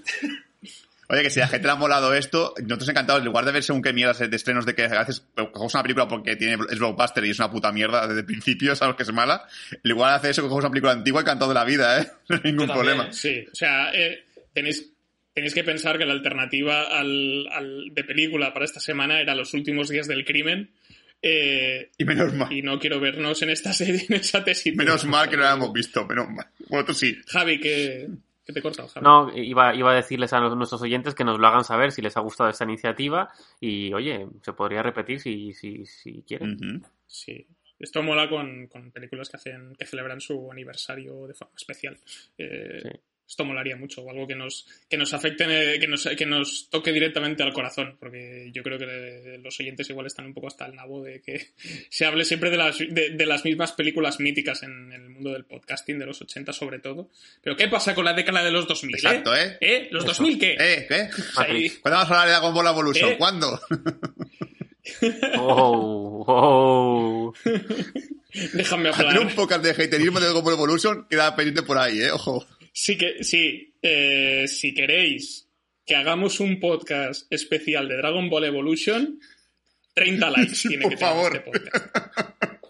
sí, sí, La, sí. la 30 única likes. peli la que Imanol, al terminar la gritaba pantalla gilipollas al director de la peli. No, creo que le llamé hijo de de puta. concretamente, pero... Me joderíais Esto- mucho porque hice una apuesta a, a sangre de que no volvería a ver nunca esa película, ¿eh? Me jodería mucho tenerla que ver otra vez. Bueno, los jueces decidirán. tienen por qué saberlo. bueno, pues ya sabéis, si este podcast llega a los 30 likes, haremos podcast dedicado a Dragon Ball Evolution. Y nada, eh, gracias por acompañarnos. Recordad que estamos en redes sociales, Facebook, Twitter, Instagram también. Eh, para más críticas, eh, batseñales.com. Y también tenemos nuestro grupo de Telegram donde podemos ir comentando la jugada y podéis, eh, si tenéis algún recuerdo especial sobre Scott Pilgrim, pues compartirlo con nosotros. ¿Qué tenemos la semana que viene? Porque creo que la cosa está un poco en el aire. Bueno, la peli del mago. la, Mago, de- sí. la del mago que no es mago. La- Le hizo La, mago. la- la primera peli de Disney Plus. Sí, la- sí, que- creo que ya, después de pagar el servicio de Disney Plus, por fin otro podcast de Disney Plus. No me lo puedo creer. Por fin una película, de, algo que podemos comentar de Disney Plus, por fin. Ya era hora, por Dios. Sí, hablaremos de Artemis Fowl, película que se iba a estrenar en cines, pero al final se va a estrenar en directamente en Disney Plus eh, este fin de semana y a ver qué tal. Eh, va a haber una regresión a la adolescencia, porque yo me leí los libros cuando tenía 13 años y no queréis saber lo que salió. No quiero, sa- eh, me tengo miedo. O sea, estoy- El director es Kenneth estoy Branagh, el de Thor. ¿Quién sabe? Sí, y el de, y el de Cenicienta. Y el de Jack Ryan, Operación Sombra. Sí. Uh, qué guay. Sí, una de cal y una de arena, ¿eh? Una de cal y una de arena. sí. Sí, sí, Sí. ¿no? Empezó guay porque, joder, eh, los amigos de Peter es mola, pero creo que es suya, sí. Eh, sino que me corrija algún oyente. Bueno, la semana que viene Artemis Fowl, nos vemos. Esto es Más Señales, gracias por venir. Hasta pronto. Ah. Adiós.